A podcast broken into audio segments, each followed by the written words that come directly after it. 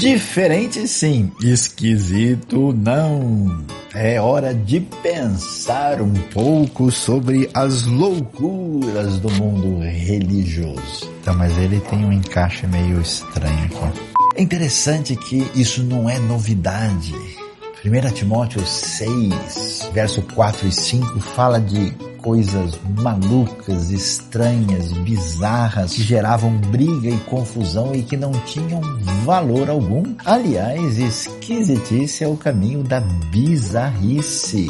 Quando muita gente, em vez de entender o caminho tão saudável da espiritualidade, quando Deus nos diz que o foco é amar a Deus sobre tudo e ao próximo como a nós mesmos, um caminho que entende a graça de Deus, que é focado na ética, na vida em favor do próximo, no trabalho missionário, na proclamação do amor de Deus e no estudo da verdade da doutrina bíblica. Tem gente que está pensando sobre o formato do chapéu, a qualidade da roupa que a pessoa usa, o tipo de sapato, ah, o tipo de coisa que a pessoa come ou deixa de comer, ou faz isso e aquilo. É muita loucura nesse universo completamente complicado. O que acontece é que algumas pessoas, infelizmente, pela sua dor na história, pela sua experiência difícil, desenvolvem uma espiritualidade doentia nas palavras de 1 Timóteo. E na busca de aquietar o seu próprio coração, se pegam em coisas menores, sem sentido, como uma estratégia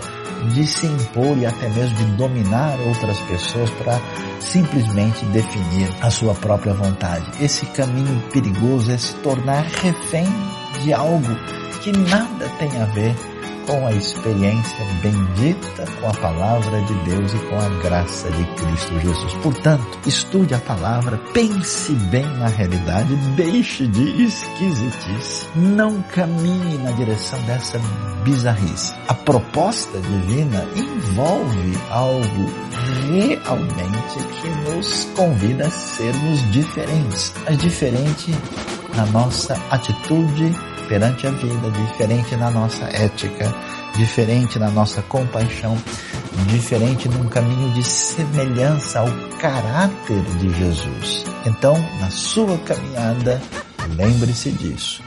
Esquisito, nunca diferente, sim.